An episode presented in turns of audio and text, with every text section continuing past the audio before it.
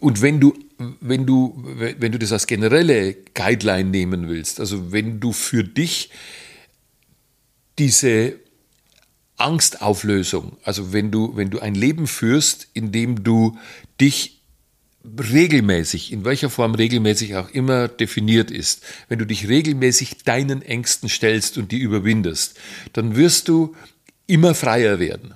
Und ein, ein freies und selbstbestimmtes Leben ist im Grunde genommen ein Leben ohne diese ganzen Angstgeschichten, wo du relativ frei entscheiden kannst, so, will ich jetzt mit einem Mann, will ich jetzt mit einer Frau, will ich jetzt das, kann ich jetzt das, äh, und, und, und nicht irgendwelche Verhinderungsmechanismen machst. Das ist im Grunde genommen das, was ich als äh, Freiheit und als freies Leben, also als Gegensatz, der Gegensatz zu dieser angstbestimmtes Leben ist dann ein freies Leben. Welcome to Rhine and Rouse, your favorite no bullshit sex podcast with Jones Bolt.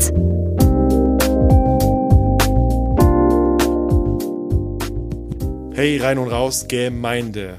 Hier ist Jones back in the game nach kurzer Sommerkrippenabwesenheit. Heute mit einer für mich extrem besonderen Folge.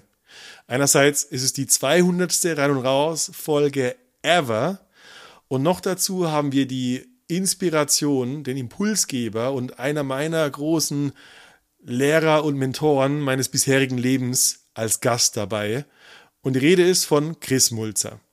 Der ist seit über 30 Jahren Lehrer für NLP, also neurolinguistisches Programmieren und Hypnose aus Berlin.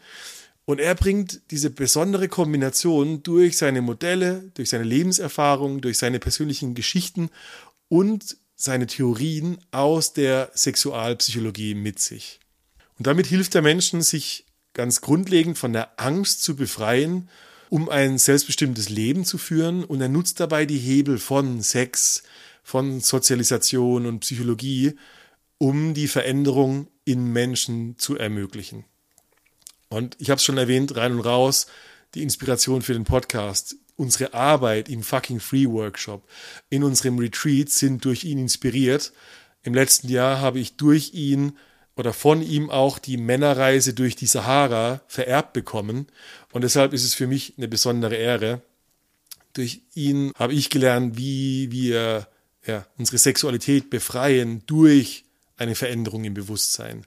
Wie wir Persönlichkeitsentwicklung mit oder durch Sex in allen Lebensbereichen ermöglichen. Und wir reden über seinen Weg zur Sexualpsychologie. Wir reden über sein Coming Out und was es mit seinem Glück und der Zufriedenheit in seinem Leben gemacht hat. Wir reden über die Sexualität, die in vielen Lebenssituationen unterschwellig im Untergrund mitläuft. Wir reden über die Konfrontation mit der Angst, die erst die Veränderung ermöglicht, über Sozialisation, Dynamiken, Emanzipation und wie wir dadurch immer freier werden zum selbstbestimmten Leben ohne Angst. Es ist eine riesige Folge geworden. Du wirst feststellen, Chris hat viel zu erzählen. Chris ist ein Vulkan der Geschichten, der Einsichten. Und mein Redeanteil ist ein Prozent und genau so soll es auch sein. Ähm, ich empfehle dir wie immer die Story, die, den Podcast ganz zu hören. Vielleicht mit Pause dazwischen. Aber ja, alles hängt zusammen und ich wollte diese Folge nicht in zwei Teile unterteilen. Und äh, deshalb freue ich mich, wenn du dir an einem Sonntagnachmittag die Zeit nimmst und es ganz durchhaust. Wenn du jetzt inspiriert oder neugierig bist, welche Workshops ähm, von Chris inspiriert sind, wie wir arbeiten, was wir im Angebot haben, geh auf reinundraus.com. Für dieses Jahr gibt es fast nur noch Restplätze in unseren Workshops nur noch drei Plätze im Summer of Love Retreat in Barcelona im September, eins unserer intensivsten ähm, und spannendsten ähm, Events des Jahres. Ähm, auch die Männerreise durch die Sahara hat noch Restplätze. Schau auf reinundraus.com, klick auf die Workshops, schau dir unser Angebot an und wenn es dich zwischen den großen Zehen kribbelt, dann ist es vielleicht genau das Richtige für deine persönliche Weiterentwicklung. Ich freue mich auf deine E-Mail, auf deine Bewerbung und wünsche dir jetzt erstmal viel Spaß mit der heutigen Folge. Dein Jones.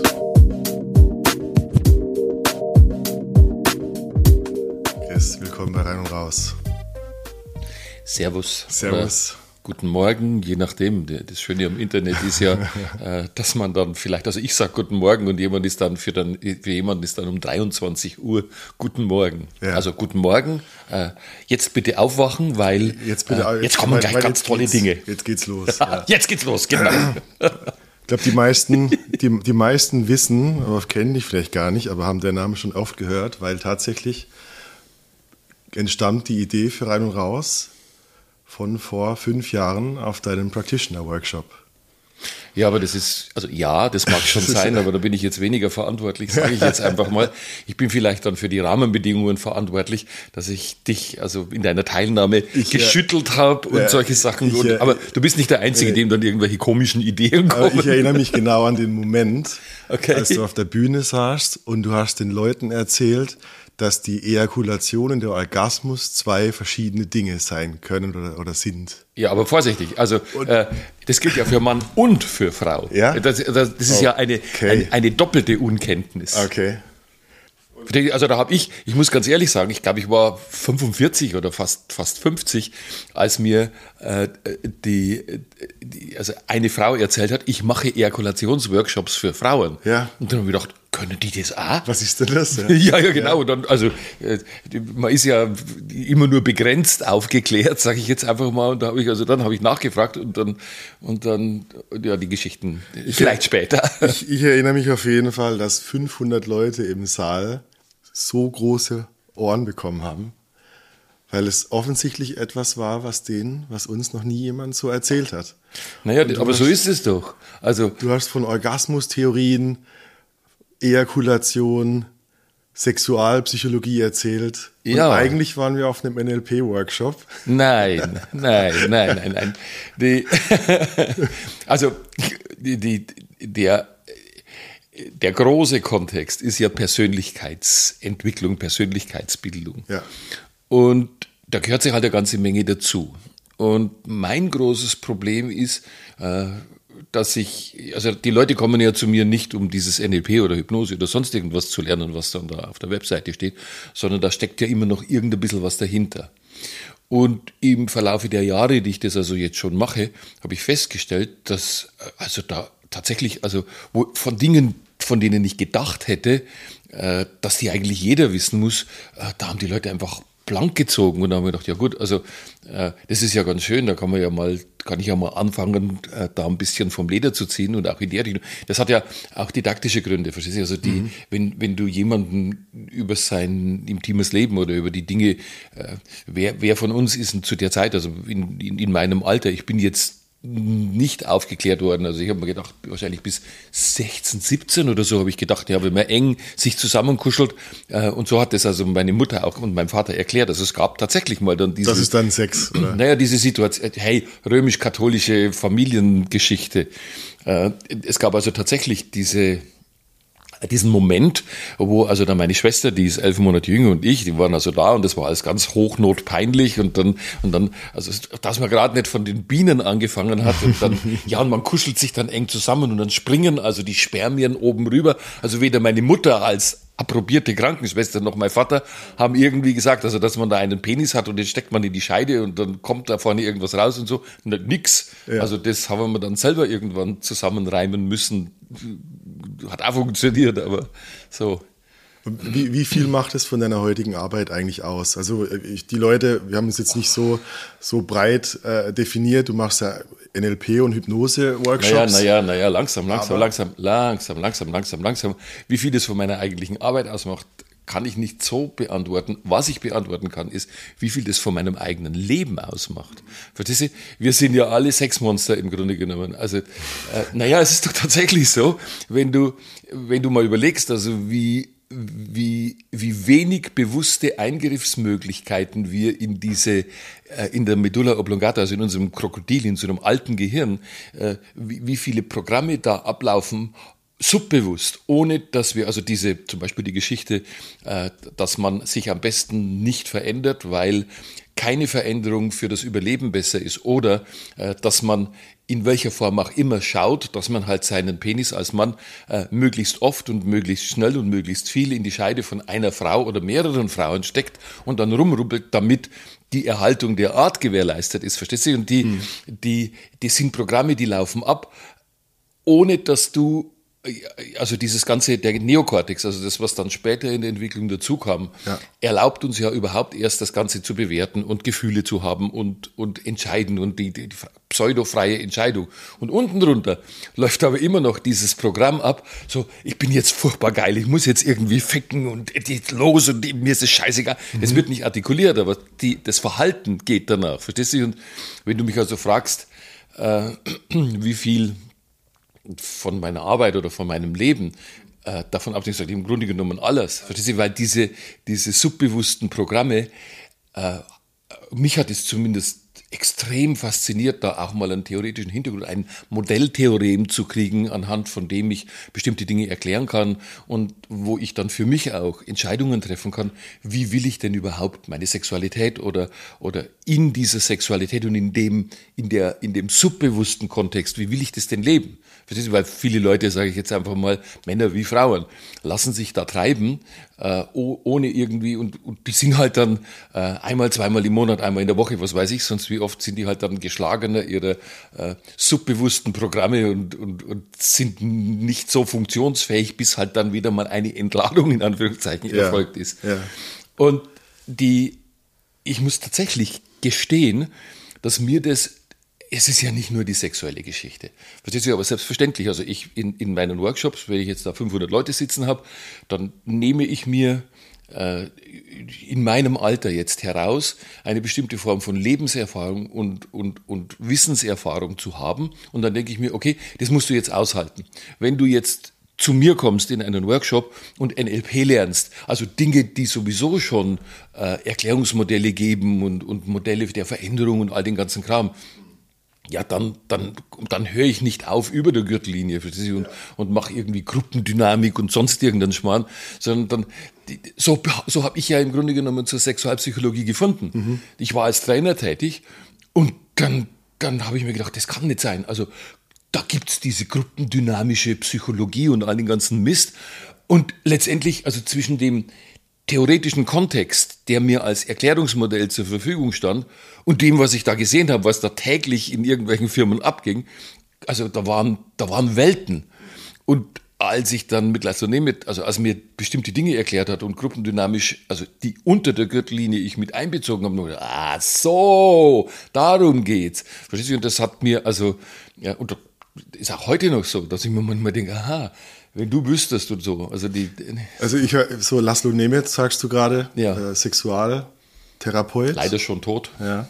Äh, war das einer so äh, deiner Mentoren, von denen du diese Modelle gelernt hast, die naja, nicht diese Modelle, das Modell. Also der, die, ich beanspruche also heute aus meiner Sicht jetzt nicht unbedingt die, äh, verstehst du, also schauen wir mal, das, wie, wie funktionieren wir? Wie funktioniert unser Gehirn? Also wenn du im 19. Jahrhundert gelebt hättest, äh, so zur Erfindung der Dampfmaschine, dann war das Gehirn eine Dampfmaschine. Verstehst du? Später hat war es irgendwie mit dem Elektromotor, dann wieder Computer kam. Heute machen Man hat wir das abstrahiert. Ja, jetzt geht's dann jetzt geht's gerade weiter mit künstliche ja. äh, Intelligenz und ja. mit mit mit neuronalen Netzwerken und all dem ganzen Kram. Also die die die jeweiligen Erklärungsmodelle wandeln sich mit dem Zeitgeschmack, sage ich jetzt einfach mal, und werden vielleicht auch differenzierter. Und und die, dieses, also ich sage jetzt einfach mal das weitestgehende äh, sexuelle Erklärungsmodell, ich bin jetzt einfach mal so ganz unscharf, äh, das hat, das ist wie mit dem NLP, verstehst du? Also die, die, diese ganzen Erklärungsmechanismen oder Erklärungsmodelle, wie das Gehirn funktioniert und wie man Veränderungen machen kann. Das kann stimmen oder nicht. Das stelle ich gar nicht in Frage. Also ich, ich, ich für mich meine nicht, dass ich die Wahrheit mit Löffeln gefressen habe und dass ich das, was ich erzähle, äh, dass das die reine Wahrheit ist. Aber ich weiß, dass ich mit diesen Schau, Das der Nils, naja, guck, der Nils Bohr hat mit seinen komischen Kucheler, die er sich äh, erklärt hat, äh, an der Atombombe mitgearbeitet. Verstehst du? Also, wenn ein Erklärungsmodell hinreicht, um Ergebnisse zu erzielen, ist es doch nicht das Schlechteste. Und also damit bin ich konfrontiert, auch mit, wenn ich Hypnose unterrichte. Verstehst du? Also, äh, die Leute, die das wissenschaftlich erklären wollen, stehen genauso am Anfang. Also, da, die, das sind Welten, wo ich jeden Tag wieder Überraschungen erlebe. Und ähnlich nehme ich das jetzt an? Also für das die Wahrheit über ein äh, Orgasmus oder ein Erklärungsmodell zur Sexualität oder was weiß ich sonst auch immer, äh, die, das ist relativ. Und, aber also für mein eigenes Leben und für die Ratschläge, die ich vielen Menschen im Leben gegeben habe, äh, ist es hinreichend, dass bestimmte Formen äh, einer Lebensführung durchaus zur Verbesserung in Anführungszeichen beitragen. Also so. ich höre ich hör raus, dass es für dich funktioniert hat und für viele andere einfach auch funktioniert. So, so, so grob gehalten ja, das Modell ja, auch ja, ist. ja, ja, also ja. ja. Also ich habe ich hab sag rausgehört, so, du warst im Business-Kontext und, und es gab so eine so eine drunterliegende Sexualität, kann man Ja, sich das so tatsächlich unter vorstellen? der Gürtellinie. Ja, also, Also- das, das BDSM der Meetings oder wie ist das so? Ja, das ist nur eine Geschichte. Also verstehst du, was ich meine ist, äh, du hast dann ein Meeting. Und in dem Meeting passieren gruppendynamisch bestimmte Dinge, die du aber mit normalen Erklärungsmodellen einfach nicht hinreichend ausdeuten kannst.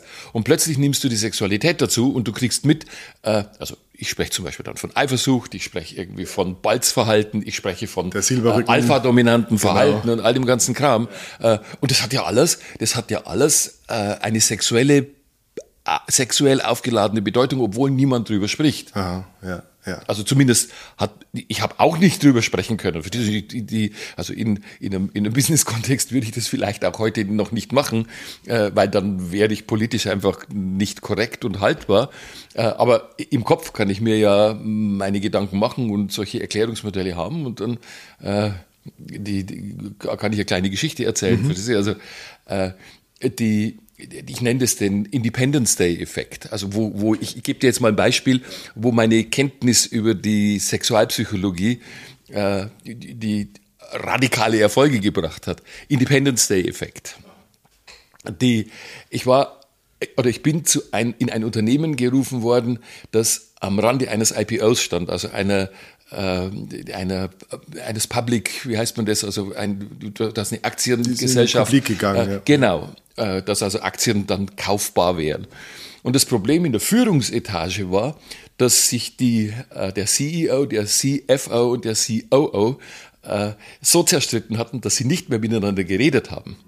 Und die, die damalige äh, Human Resource Leiterin hat mich angerufen und gesagt, Chris, du musst mir helfen. Äh, die Leute zerfleischen sich gegenseitig. Mach mal einen Workshop, dass die wieder miteinander reden. Und ich habe mir, und ich habe gefragt, also ich hab gesagt, darf ich alles machen, was funktioniert? Und sie hat gesagt, ja, Hauptsache die reden wieder miteinander. Und dann bin ich hingekommen äh, in der Früh, und da waren also die, die drei und noch, was glaube ich, acht oder neun Leute oder so. Und war schön, also im Voralpenland, das war ein Münchner Unternehmen. Und dann habe ich angefangen, von schwulen Dingen zu erzählen. Ich habe den ganzen Vormittag, lauter Männer, ich habe den ganzen Vormittag nur über Homosexualität erzählt und was sie so machen und wie das also so in der... Und die Leute haben mich vollkommen ratlos angeguckt. Und dann haben sie sich tatsächlich in der ersten Pause miteinander besprochen, dass ich doch nicht tragbar bin, weil das ja ein Business-Kontext ist und dann hat man einen Sprecher gewählt, musst du dir das mal vorstellen, der mir dann sagen sollte, äh, dass das so so nicht nicht, weitergeht. geht. Ja.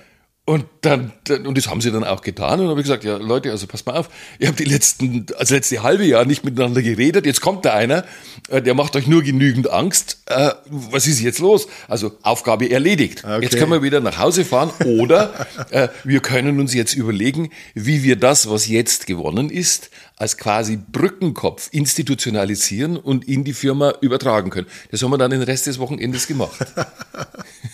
Nur, nur um ein Beispiel zu geben. Verstehst du, und die schütteln heute noch den Kopf über den Spinner, äh, der da gekommen ist und nur schwules Zeug erzählt hat. Ja, ist paradox, oder? Also es klingt paradox, Nein, als hättest ja, du das sind halt Paradoxie. Lösungen, also wie sagt Watzlawick, Lösungen dritter Ordnung. Also Hauptsache, das Ergebnis zählt. Also du, das klingt so, du, du nutzt so eine Art von Hebelwirkung, weil du so die darunterliegende, dieses, diese unbewusste Mechanismen ausnutzt, damit im Bewussten was passiert. Ja, naja, schau. Äh, didaktisch gesehen, jetzt komme ich mal wieder auf meinen NLP-Workshop, ja. wo du das erlebt hast, verstehst du, wo ich also über Aufklärung in Anführungszeichen gesprochen habe. Und du hast das ja selber gesagt. Die, die, die Teilnehmer hatten riesengroße Ohren. Also die Aufmerksamkeit war plötzlich da. Da ist ein Thema aktiv, was. Nee, nee, nee im Hintergrund. Verstehst du, wenn ich, wenn ich Aufmerksamkeit haben will für bestimmte Dinge, dann weiß ich, dass ich mit solchen Themen zum Beispiel die Aufmerksamkeit eines wirklich großen Teils meines Publikums bekomme.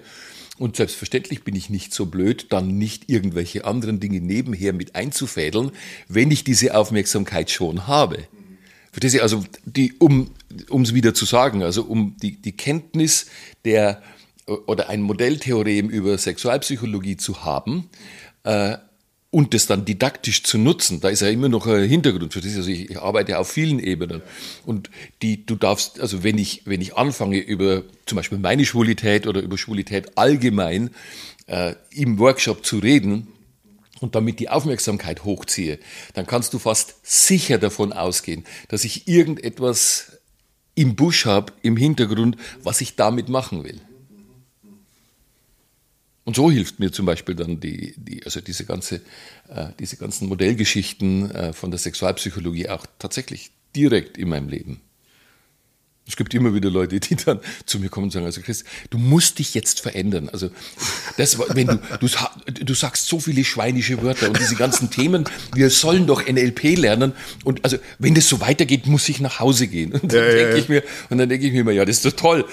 499 äh, Leute finden es wahnsinnig interessant, aber du kannst es nicht haben vielleicht solltest du mal bei dir nachkramen, äh, was das mit dir macht, damit du das nicht haben kannst. Ja, also ich meine, die, die Leute werden aufmerksam. Also es ist so, ja. ne, ich glaube, eine Kombination aus so Neophil und, und eine kritische Instanz ist weg, weil da ist ein Bereich, der vielleicht auch oft nicht besprochen ist oder so im, im Dunklen liegt. Also ich, ich erinnere mich an meine Mutter, die vor ein paar Jahren bei dir war und dann war ich am ersten oder zweiten Tag zu Besuch wie gesagt, der redet nur vom Ficken und vom Orgasmus. Ich weiß auch nicht, was der mit NLP macht. Ja, stimmt. Der redet. ja, schau. Äh, jetzt müsste ich mal ein bisschen, oder ich, ich gehe jetzt mal ein bisschen so in, in, ins NLP. Also es ja. gibt ja dann also diese, den Realitätsbegriff. Ich schreibe gerade eine Artikelserie genau über diesen, über dieses kritische Thema ja. der Veränderung. Also äh, wir, ich habe es ja vorhin im, im, im, Eingang gesagt, also Medulla oblongata, in den, in den unterliegenden äh, Programmen sind wir eigentlich darauf programmiert, unwillig für Veränderung zu sein. Überlebensprogramme. Ja, genau. Also statistisch Vertrauen. gesehen, das sage ich jetzt einfach mal so aus der, äh, aus der Wissenschaft heraus, statistisch gesehen, gesehen ist die Wahrscheinlichkeit zu überleben, wenn du immer das Gleiche machst, größer, als wie wenn du down, weil es kommen ja immer neue Dinge äh, so in der Richtung. Nur ganz grob. Und die, das ist ja das Problem, das ich habe. Verstehst du, die Leute sind vielleicht mit ihrem Leben nicht zufrieden, in welcher Form auch immer, und formulieren das aber nicht. Das ist nur so eine allgemeine Unzufriedenheit und dann habe ich ja jetzt eine gute Reputation und dann sehen die Leute im Internet oder über irgendwelche persönlichen Empfehlungen oder so irgendwas, äh, kriegen die Leute mit, aha, da ist einer, der hat Erfolg damit. Und aus einem nicht formulierten äh, Wischiwaschi-Ding kommen die und sagen, ja, da lerne ich dieses NLP und dann kann ich schon alles. Und naja, und letztendlich ginge es aber darum, dann äh, die Dinge im Leben zu analysieren, die Veränderung bräuchten, damit ein Leben selbstbestimmter, glücklicher, gesünder, was weiß ich sonst alles ist. Und es bräuchte eine Form von Bereitschaft, dann diese Veränderungen auch vorzunehmen und durchzuhalten. Also Selbstdisziplin und all den ganzen Kram. Und leider, muss ich jetzt mal sagen, habe ich feststellen müssen, dass diese Form der Veränderungsbereitschaft überwiegend nicht da ist. Also du kannst dem Neokortex selbstverständlich sagen, also ich habe jetzt ein Leben, ich gehe jetzt gegen diese Angst äh, vor der Veränderung und ich mache jetzt bewusst hm. dieses und das und dann, und dann soll es im Leben generalisieren, aber wie macht es schon? Widerstände dazu, die ja, Emotionen. Ja, all den ganzen Kram. Ja.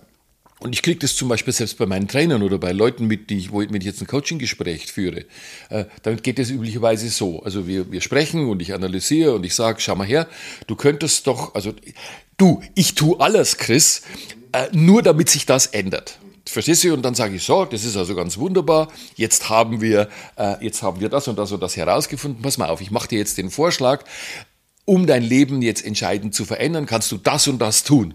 Was höre ich dann? Oh Chris, das passt mir gerade überhaupt nicht in Kram. Also kannst du mir nicht was anderes sagen?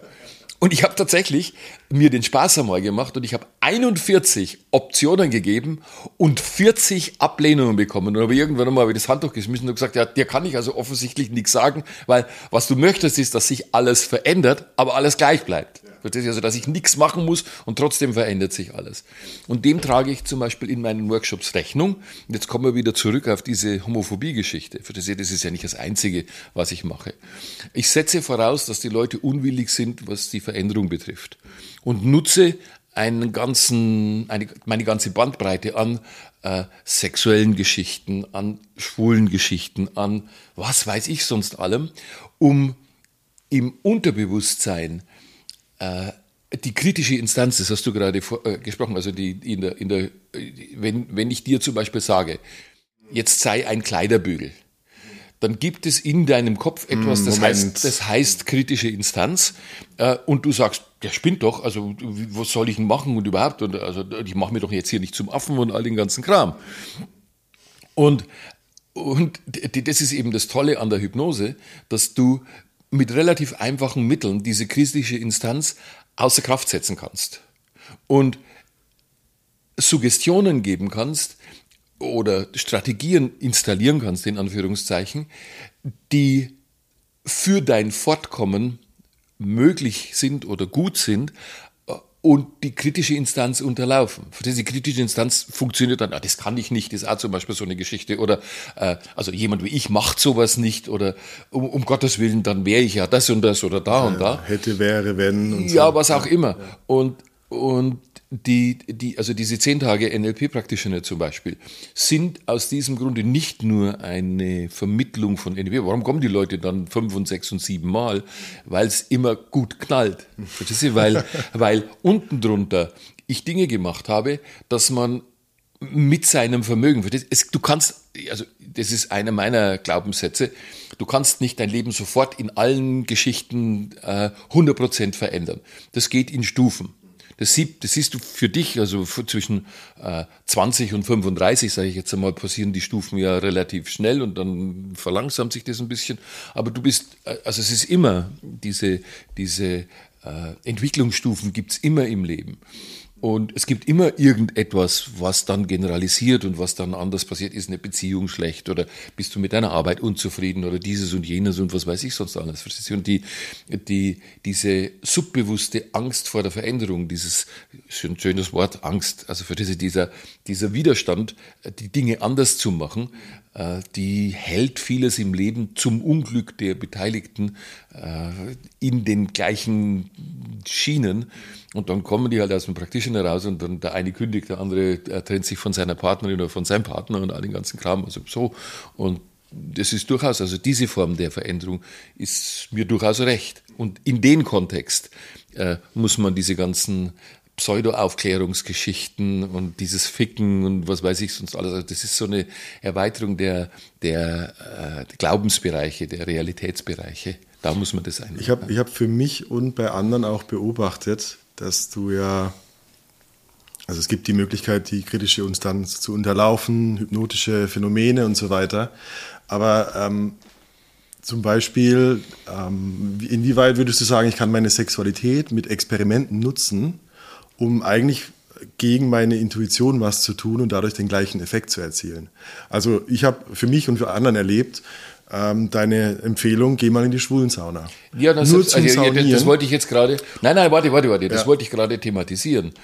Äh, also äh, Schwulensauna ist jetzt ein, ein relativ enger Kontext. Also dann, das ist also meine eigene Homosexualität äh, ist ja das eine Ding. Und da bin ich relativ aufgeklärt und abgeklärt und äh, in meinem Alter darf man das ja sowieso sein. Äh, also, und, also es gibt diese, äh, jetzt ist keine Anschuldigung, ich wüsste gar nicht, also ich habe jetzt kein Wort dafür, aber es gibt diese, diese Aussagen, äh, also die, die jungen Kerle, die macht der Chris alle schwul Was ja natürlich nicht stimmt, also kann ich schon gar nicht. Äh, aber selbstverständlich, also oft, äh, wenn, wenn jemand so ein bisschen, also jetzt, ich spreche jetzt von Männern und nicht nur von jungen Männern, also junge Männer sind für mich, also ich bin jetzt fast 70, äh, junge Männer sind für mich dann 35, sage ich jetzt einfach mal. Also nicht 12 oder 13, um da mal einfach den Kontext klar zu machen. Und die, die, wenn, wenn ein junger Mann oder ein Mann irgendwie festgefahren ist, verstehst du, dann denke ich mir, ja gut, also diese, jetzt sind wir wieder bei diesem Modelltheorem der Sexualität. Da hat jemand eine bestimmte Form von Unwilligkeit. Äh, und es kommt zum Beispiel jemand zu mir, ich kann, ich kann dir ein typisches Beispiel geben, was ich schon bestimmt 50 Mal erlebt habe.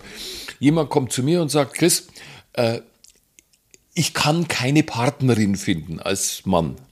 Nehmen wir mal 35, Bernd, sagen wir jetzt einfach mal. Das ist, kommt zu mir und sagt, ich mache ja alles, äh, aber mach doch, dass ich eine Partnerin finde. Und dieser Independence Day-Effekt, sage ich jetzt einfach mal, greift da genauso gut. Ja, dann sage ich, ja, ja du, hör mal zu, Bernd, vielleicht bist du ja schwul. Verstehst du, wenn du keine Frauen finden kannst, vielleicht geht's dann um Männer. Und das kriege ich dann so mit. Verstehst du, plötzlich weiten sich die Augen, der Atem geht schneller und die werden entweder bleich oder rot. Und denke ich mir, ja, hat ihn schon. Und dann meistens, äh, das habe ich vom Laszlo gelernt, dann verkuppel ich die Leute so, komm, da gehst du mal in die Schwulensauna, schaust du mal, vielleicht gefällt dir das ja und so. Und wenn ich es denn dann schaffe, dass die Leute da hingehen, versteht, dann sind die auf 180. Dann, dann klopft das Herz und dann, dann, dann müssen sie etwas gegen die Angst tun. Ja. Und jetzt wird's spannend.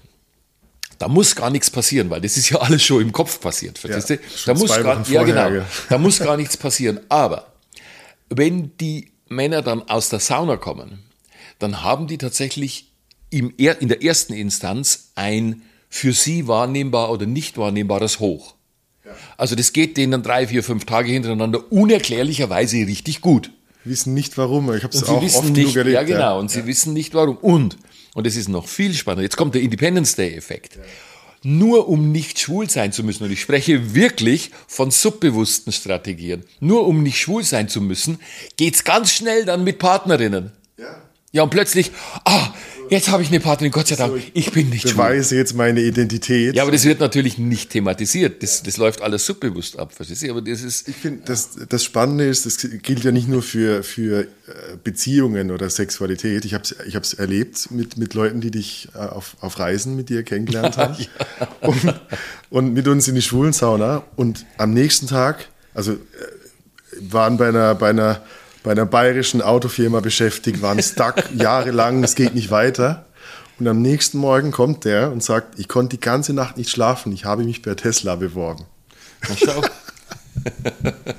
ja. Also, un, also, wirklich so unerklärlich, aber irgendwie auch Na, nicht logisch. Erklär, nicht unerklärlich. Also, also durch die Extreme auf diesem Spektrum dadurch, dass ich das andere extrem also, erlebt habe, kommt irgendwie einzige, so eine. Ich nenne das jetzt mal in Anführungszeichen didaktische Mittel der ja, Veränderung. Ja. Es gibt es gibt viele weitere, weil verstehst du, also Frauen kann man nicht in die schwulen Sauna schicken. Ja. Also was mache ich denn was dann? Was machst du mit denen? Ja, ja was an. Aber schau, äh, nehmen wir mal ein Beispiel. Das Reisen ist ja auch so eine Geschichte, wo du wo du automatisch, also es liegt in der Natur der Sache, wenn du in einen, einen fremden Kulturkreis kommst und wenn du, äh, du musst tausend Entscheidungen gegen eine Unbequemlichkeit, also sonst, du musst dich ja entscheiden, was mache ich jetzt, damit ich schlafen kann, damit ich essen kann und all die ganzen Geschichten. Und ich habe über die, über die Jahre und Jahrzehnte immer wieder mitgekriegt, dass das Reisen einen ähnlichen Effekt hat, also dass die, dass diese Angst vor der Veränderung dann ganz automatisch, und dann kommen die Leute zurück und dann, dann, also ich merke das ja, wenn ich im, wenn ich ein halbes Jahr weg bin ich komme in meine Wohnung rein, dann ist die Wohnung dann irgend, also das gefällt mir nicht und das muss ich umstellen und da ist die Veränderung und so. Und nicht nur da, sondern auch, also das, das Schöne ist ja, das generalisiert ja dann im Leben, also die, die, diese, diese einmalige, der einmalige Impuls gegen die Angst, äh, setzt sich ja dann wie so Wellen fort und, äh, und es kommt dann, in, also bei den Entscheidungen und da und dort kommt es raus und dann, also wenn, wenn, wenn du lang genug gegen diese Angst mit den entsprechenden Dingen arbeitest und die Richtung richtig wählst, dann geht es eben dahin. Ich, ich glaube nicht so sehr, für das, das NLP sagt ja, du machst jetzt da einen Knopf mhm. äh, und dann drückst du da drauf und dann passiert Erstens, zweitens, dieses. Ja, ja, ja, Die, die, das ist ja auch so eine Geschichte, verstehst du? Also, dass kein, dass kein, äh, dass der Kontext, also du, man stellt dir Werkzeuge zur Verfügung, setzt aber stillschweigend voraus, dass du schon weißt, was dann äh, also wie das geht mit selbstbestimmt und glücklich und allem Die drum und Werkzeuge dran. sind mir fremd und gar nicht erlebt vielleicht. Nee, nee, Zweifel. nee, nee, nee, nee, nee, viel heftiger. Schau mal. Äh, jetzt hast du vielleicht, also jetzt nicht dich, sondern jemand hat keine glückliche Beziehung. Ich kann dir Millionen an Werkzeugen geben im NLP, in der Psychotherapie, in sonst irgendetwas. Das nutzt dir bloß nichts, wenn ich dir nicht Anhaltspunkte gebe, wie eine glückliche Beziehung gelebt wird. Verstehst du? Also wenn äh, in, also was auch immer, sage ich jetzt einfach mal. Also wenn ich dir, wenn ich dir nicht einen einen Moralkodex geben kann, sage ich jetzt einfach einmal, den du vielleicht auch selber äh, entscheiden oder bestimmen kannst. Äh, wie, wie geht es denn? Also wie soll denn eine Beziehung, um bei dem Beispiel zu bleiben, Also wie ich soll brauche eine bessere Vorstellung von der Beziehung, damit ich naja, da überhaupt... na, ja, was sind denn die Funktionskriterien? Also wie, wie soll denn eine gute Beziehung ausschauen? Verstehst du? Und Da gibt's ja Millionen an, an Lebemodellen. Also ist die Beziehung äh, monogam, äh, äh, mache ich, äh, wie heißt es, Polyamorie, äh, öffne ich mich nach außen, äh, bin ich eifersüchtig, wie, wie kriege ich eine Dynamik in die Beziehung, in den Beziehungsmodellen, die wir haben, habe ich eine heterosexuelle Beziehung, habe ich eine homosexuelle Beziehung, gilt für Frau wie Mann, was ist denn meine eigene Identität, wie nehme ich mich selber wahr, all die ganzen Geschichten in einem Kontext, wie ist es dann, wenn Kinder kämen oder kommen, kann ich meine Beziehung äh, über, äh, über einen längeren Zeitraum, den jetzt Kinder notwendig haben, wie muss das denn sein? Ich glaube zum Beispiel nicht an Monogamie. Die, aber da stehe ich natürlich gegen die Gesellschaft und gegen die Kirche und gegen sonst irgendwas auch immer. Äh, Und ich denke mir, ja, äh, also sorry, wenn ich von mir ausgehe, äh, irgendwann einmal wird, das wird langweilig. Verstehst du? Und Aber du musst es halt erlebt haben, um den Nein, Unterschied nein, zu du, wissen. du noch viel schlimmer, du musst das aushalten können, verstehst du? Die, also welch, wie muss eine Beziehung sein? Also welche Art von, von Persönlichkeit musst du sein, damit du aushalten kannst, dass dein Partner sagt oder deine Partnerin sagt, du pass auf, äh, ich gehe heute zum Bernd oder zur Lisa äh, und, und ich vögel mir äh, das Hirn raus, sage ich jetzt einfach mal. Verstehst du? Und du, und du dich nicht, also nicht eifersüchtig wirst und dich auch nicht in deiner, in der, in der Grundlage deiner Beziehung äh, zerstört fühlst. Und da gehört sich eine Menge, also ich sehe das ja bei den jungen Menschen, äh, die, und jetzt meine ich also so in den 20er Jahren, hier in Berlin kriege ich das ja dauerhaft mit, äh, dass die Leute sagen, so, also die, diese, also die Form der monogamen heterosexuellen Beziehung interessiert mich jetzt nicht so sehr. Ich bin in Berlin, um mal einfach äh, zu schauen, äh, was will ich denn leben oder wie will ich das denn leben? Äh, Habe ich jetzt äh, homosexuelle Elemente in meiner Sexualität und das meine ich für Frauen wie für Männer. Du? Äh, will ich als Frau mal mit einer Frau kuscheln oder mehr haben? Will ich als Mann mal äh, meine Nähe äh, und meine Distanz definieren können äh, zu einem anderen Mann? Wo, wo kriege ich Angst? Verstehst du? Wo kann ich die Nähe aushalten? Wie selbstverständlich kann ich mich gegen gesellschaftliche Konventionen stellen oder nicht? Und alle ganze Kram. Und das in einer in Anführungszeichen normalen heterosexuellen Beziehung. Das finde ich äußerst spannend, also was da gerade abgeht. Ich wünschte mir, äh, wie ich 20 Jahre, ich konnte es gar nicht denken. Also wie die, ich bin ja in einem, in einem römisch-katholischen, in einer Kleinstadt, konservative Kleinstadt äh, groß geworden und, und ich habe solche Sachen gar nicht gedacht. Und es gab noch kein Internet, verstehst du? Also wenn du, Wo wenn kam du die heute Inspiration her? Ja, ja, also ich, äh, du kannst ja mal nach, zum Beispiel, äh, die, geh mal nach YouTube zum Beispiel und gib mal ein äh, Coming-out-Videos. Dann kommen tatsächlich 300 Videos von jungen Männern, die erzählen, welche Schwierigkeiten sie gehabt haben und wie sie das überkommen sind und dass sie jetzt glücklich sind oder nicht oder was auch immer. Und dann, und dann denke ich mir, wow, das ist ja spannend, das hätte ich ja mal haben müssen. Weil also die, die, zu den Zeiten, wo es kein Internet gab, war ja alles, was Homosexualität betraf, äh, oh Gott, also ganz schlimm und da denkt man überhaupt gar nicht dran. Und die, die, die, War ja noch eine Krankheit laut. naja, ja, aber das wurde auch gar nicht thematisiert? Und heute ist das vollkommen selbstverständlich. Und dann gehst du nach Berlin und dann, dann kannst du ja im Grunde genommen aussuchen, welche Form von, äh, also das ist ja nicht alles, verstehst du? Sondern du musst dich ja dann äh, bekennen. Ja, will ich meine weiblich wie männlich Homosexualität jetzt normal ausleben und das normal in Anführungszeichen oder welchen Fetisch habe ich denn gerade und was will ich denn jetzt mal ausprobieren? BDSM, du hast das ja schon gesagt, du? Und da gucke ich mich um und denke mir, um Gottes Willen, was, das ist ja wie die Made im Speck, verstehst du? Und selbst in, selbst in, ich meine, du kriegst es doch mit, also äh, du machst ja auch Workshops in dieser Richtung und dann kommen plötzlich Paare äh, vom Dorf, wo, wo ein 200 Seelendorf, äh, wo, wo ein Paar lebt und sagt, so, wir gehen jetzt mal nach Hamburg oder wir gehen jetzt nach München und äh, wir lassen es jetzt einmal krachen, wir wollen jetzt einmal schauen, was so noch alles möglich ist. Es braucht halt extrem viel Bereitschaft zur Angstkonfrontation. Naja. Ich, ich, ich denke mir auf der anderen Seite, die Statistik sagt, Hochzeiten gehen hoch, Eheschließungen sind romantisch im Trend. Weißt du, was ist das dann für dich? Das ist Angstvermeidung oder, Naja, oder das ist das die, Herkommen. die Welt zu groß und ich will es klein halten? Na, das ist wieder, nee, nee, nee, nee, nee das ist wieder genau ganz normal. Also äh, übers, übers Internet äh, kriegst du natürlich mit, dass deine ganzen Schulfreundinnen äh, diese ideale Hochzeit gehabt haben und dann, oder du guckst äh, bei YouTube wieder mal, verstehst du, ich will jetzt gerade heiraten, wie macht man denn eine Hochzeit? Und dann kannst du ja äh, entsprechend aufbereitete Videos sehen, die nichts mit der Realität zu tun haben, aber die natürlich den- Kriegst Wertevorstellungen Ja, selbstverständlich. ja. Und ich sehe das, meine Schwester äh, hat im Bayerischen Wald, äh, also die, die, die haben, die hat in einen großen Hof eingeheiratet und äh, da war ihr Mann war Bürgermeister und die haben also den Hof im Verlaufe der Jahre, das hat sie gemacht, äh, zu einem äh, absoluten Domizil für Heiraten äh, gemacht, also mit einer großen Scheune, wo 300 Leute reinpassen und all den ganzen Kram. Äh, und da sehe ich das natürlich, du, also mit welchem, mit welchem Aufwand äh, und was also mindestens notwendig ist. Und mein, meine Schwester schüttelt immer den Kopf und sagt, Mensch, die spinnen doch alle, aber das ist offensichtlich, verstehst du, äh, das wird ja dann auch kommuniziert über die Medien. Also wenn du heute eine Hochzeit hast, äh, die Leute, die nicht kommen können, kriegen zumindest entweder einen Hochzeitsfilm oder sonst irgendetwas. Und da, da herrscht natürlich dann schon ein gewisser Druck, äh, die, ja, wir machen das auch. Verstehst du?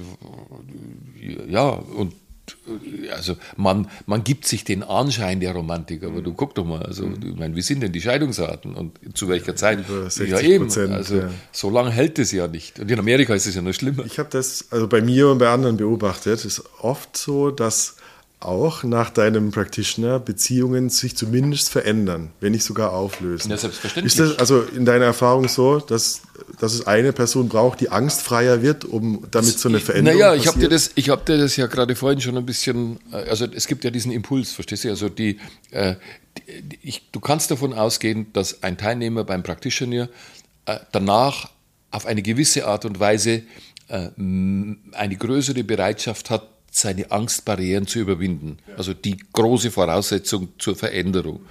Und jetzt überleg dir mal, also jetzt kommt jemand, meistens sind es ja die Frauen, die zuerst kommen zu mir, äh, und jetzt überleg dir mal, dass da äh, jemand 20 Jahre verheiratet ist und äh, es hat immer so geschwelt. Verstehst du? Müssen wir jetzt gar nicht genau gucken, aber es war also für einen der Partner auf eine gewisse Art und Weise nicht zufriedenstellend, aber man ist aus dieser Angst zur Veränderung und wie geht es hinterher und so irgendwas, äh, ist man in dieser Beziehung haften geblieben und hat lieber schlecht gelebt als recht gelebt. Und dann kommen die jetzt plötzlich nach Hause und sagen, na, also das tue ich mir jetzt nicht mehr an zum Beispiel. Das höre ich immer und immer wieder und dann, dann passiert halt diese Form von Veränderung oder im Beruf oder wo auch immer. Finde ich ja gar nicht schlecht. Ja, ich erinnere mich. Also bei, Ja, du bist ja du, selber bist, du betroffen. bist schuld an einer Trennung von mir. Ja, ja, schau, Ich bin schuld. Die, äh, die, du, guck mich mal an, also ich habe riesenbreite Schultern. Du bist nicht der Einzige, der das sagt. ja. Aber es war gut so, sagen die Leute dann meistens. war- war- oh, ich war so froh oder Das was weiß ich. eine der größten irgendwas. Befreiungen. Ja. Na ja. Und die Aussage war, ich weiß nicht was, aber irgendwas muss sich verändern. Das war so meine Erkenntnis nach dem Practitioner. Also will, nicht muss. Ich bin, ich bin so neugierig. Ähm, zurück, zurückkommen auf, auf, auf ich versuche das immer abzugleichen mit der Idee von Orgasmus und dem, was ich verstanden habe von Laszlo Nemeth mit den Erlebniskonserven. Also ist es dann auch so in der, in der gemeinsamen Beziehung, in der Angstvermeidung, dass man einfach auch weniger erlebt und dadurch weniger diesen Drang zum Orgasmus oder die, Lust aufs Leben jetzt hat? schmeißt du. Äh, Ist, oder sind das zwei? Du, äh, also. Denkst du in der, in der Richtung? Erlebniskonserve als Äh, ja, Lebensmodell? selbstverständlich. Ja. Äh, also, schau mal, wenn du heute ein äh, geregeltes Leben hast, dann gibt es ja nicht so viel, was dir den Vogel raushaut. Und ich finde das also eine sehr gute Idee. Der Laszlo hat halt Erlebniskonserven gesagt, aber ich finde das eine sehr gute Idee, dann etwas zu tun, was ich so noch nicht gemacht habe, wie immer das auch ist. Verstehst du, ob das auf sexuellem Gebiet ist oder ob das äh, mal anderswo in Urlaub hin ist oder eine neue Arbeitsstelle oder was weiß ich sonst irgendwas. Verstehst du, also die, etwas zu tun, was dir eine Erfahrung bringt, die du so noch nicht gemacht hast, äh, die aber dann in deinem Gehirn, also in deinem Erinnern abgespeichert ist und die selbstverständlich ja für Impulse sorgt. Also auch ein intensives Erlebnis im Sinne von was sehr viel Neues erlebt. Ja, ja nicht notwendigerweise. Ja, also für das ich kann heute, ich kann heute zu einer Domina gehen und mich irgendwie auf einem Bock äh, äh, als Mann wie als Frau auf einem Bock ketten lassen und dann mal ordentlich auspeitschen lassen, sage ich jetzt einfach mal. Kann man hier in Berlin kostet nicht viel für das und dann das ist eine Erlebniskonserve für das die die durch so ein Erleben äh, verändern sich natürlich viele Perspektiven im Leben. Das ist also, wenn du jetzt zum Beispiel, äh, ein typisches Beispiel, äh, die, also ein Typ, der ist äh, ein sehr äh, konfliktscheuer, sich unterordnender Mann, äh, der von seinem Chef tyrannisiert wird, sage ich jetzt einfach mal. Gut, dem würde ich jetzt zum Beispiel sagen, also geh hier in Berlin, mach dir mal an und lass dich mal zwei oder dreimal ordentlich auspeitschen. Dieses Auspeitschen im Übrigen ist ein Synonym. Also für geh, die Tyrannei nochmal Nein, nein, nein, für eine, für eine, für Obedience, also für eine wie auch immer, die sind ja total fit, die Frauen. Äh, da, da kommst du also hin und dann wirst du in einer Form erniedrigt. Das findet aber in einem äh, definierten Kontext statt, was ein Anfang und ein Ende hat. Das heißt, und das, jetzt sind wir wieder bei der Erlebniskonserve. Verstehst du? Also die, die, das ist eine Frau, die du vorher so nicht kanntest, die macht etwas mit dir, die macht etwas mit dir, wo, wo du eine Referenz bekommst. Und plötzlich hast du das Bewusstsein, scheiße. Mein Chef macht ja auf einer anderen Ebene mehr oder weniger das Gleiche mit mir und ich reagiere genauso.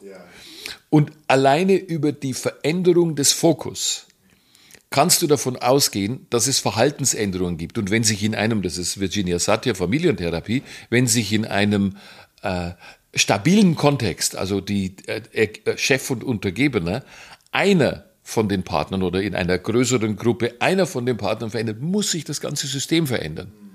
Und die, ob das jetzt kollabiert, also ob der Typ dann sagt, äh, das tue ich mir nicht mehr an, ich suche mir einen neuen Job oder was auch immer, das ist egal. Aber für das die, die, oder, oder er, er sagt, oh, das finde ich toll. Er findet seine Lust dabei. Ja, wenn ich, ja, ja aber wenn ich, was ist, wenn ich zu der Frau gehe, muss ich 350 oder wie viel Euro bezahlen. Mein Chef macht äh, Und mein Chef macht es umsonst und ich fühle mich dann gut. Ja, wenn, wenn, wenn man das kann. Ich kenne Leute, die sagen, ich finde das geil äh, und die begeben sich dann auch in solche Situationen und, und all den ganzen Kram. Also das ist so vielfältig, das ist einfach, äh, finde ich total, also so in dem Kontext Erlebniskonserven und in dem Kontext ist natürlich auch äh, die, das Schicken in die Schwulensauna eine Erlebniskonserve. Und die Erlebniskonserve ist künstlich gemacht, weil ich garantiere dir, wenn, wenn, ein, wenn ein Mann das erste Mal, also der sich als heterosexueller Cis-Mann definiert, sage ich jetzt einfach mal. Also ja, ich, ich bin, ich verstehe mich als Mann und ich, ich liebe Frauen. Und wenn der also da hingeht, der wurde schon 20 Mal vergewaltigt, bevor er überhaupt durch die Tür gegangen ist. Verstehst du? Äh, stimmt, meine Ja, Erfahrung, ich habe ja. mal, ich habe mal einen Typen, ich habe mal einen Typen begleitet, dann saßen wir dann schließlich und endlich in der Schwulensauna äh, an der Bar und habe gesagt, was magst du denn trinken? Und er hat gesagt, ich mag gar nichts trinken. Und dann sage ich, da habe ich mir Apfel, habe ich ich mir, habe ich mir, warte, habe mir Apfelschorle bestellt und dann hat er geguckt und hat gesagt, schau mal, da krabbeln die AIDS-Bakterien rum. Oh, ja, das, das waren die Bilder, ja. Ultimative Angst, verstehst ja, du? Ja.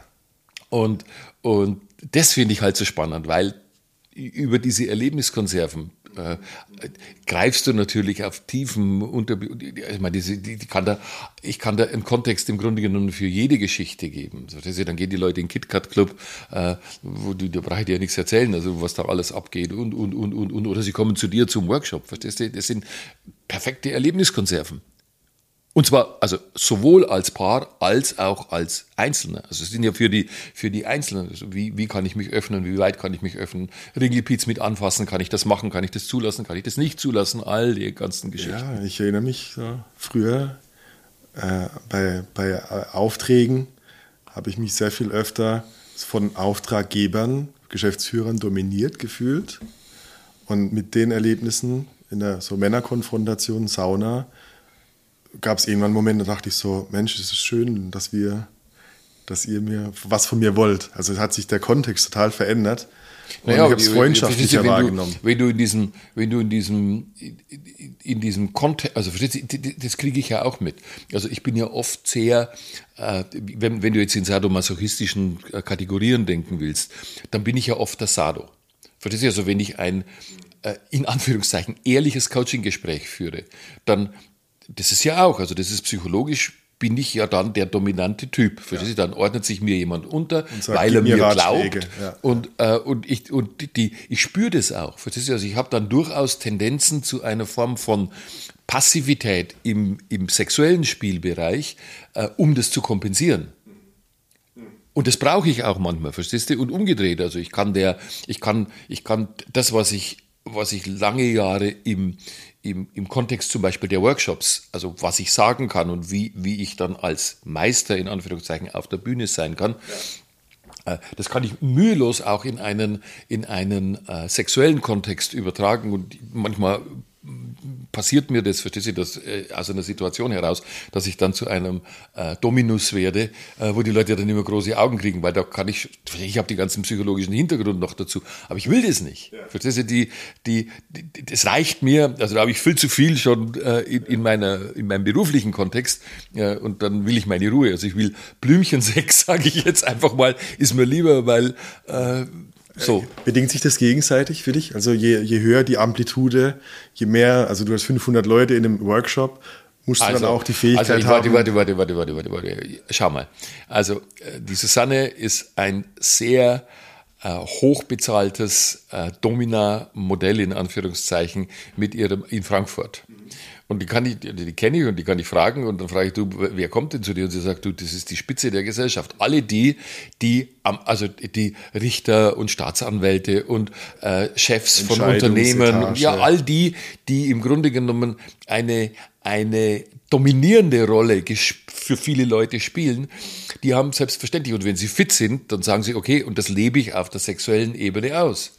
Und ich finde es toll. Also wenn jemand, wenn jemand die, äh, die Kontenance hat, äh, zu sagen, also da, da gehe ich jetzt dahin und das tut mir gut und auf die Art und Weise werde ich zu einem ausgeglichenen Menschen. Ja, wunderbar. Ja, also und so geht es mir auch. So also ich, krieg, ich höre eine Balance raus. Ja, ja, und ich kriege das schon auch bei mir mit. Also die, äh, ohne jetzt zu viele Details preiszugeben, aber diese, diese S- und M-Komponente, also die, die, die Balance im Leben zu finden äh, und zu wissen, was tue ich denn, äh, und also so als auch so. Für das jetzt habe ich ja beide Richtungen angesprochen. Also ich habe die, ich habe die, die, die, die Sklavenrolle in Anführungszeichen angesprochen, wo sich denn jemand befreien will und umgedreht. So.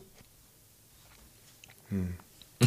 Also wenn sich dann jemand zu viel in seinem Alltag dominiert fühlt, dann rätst du ihm dazu, ihr dazu, nee, die dominante Seite irgendwie nee, aber schau äh, mal. auszuleben, nee, einzuladen. Aber schau mal. Die, also, du, das ist, äh, die, jetzt hast du eine, also ich sage jetzt einfach mal, in großen Bereichen ist ja Heterosexualität noch die Norm.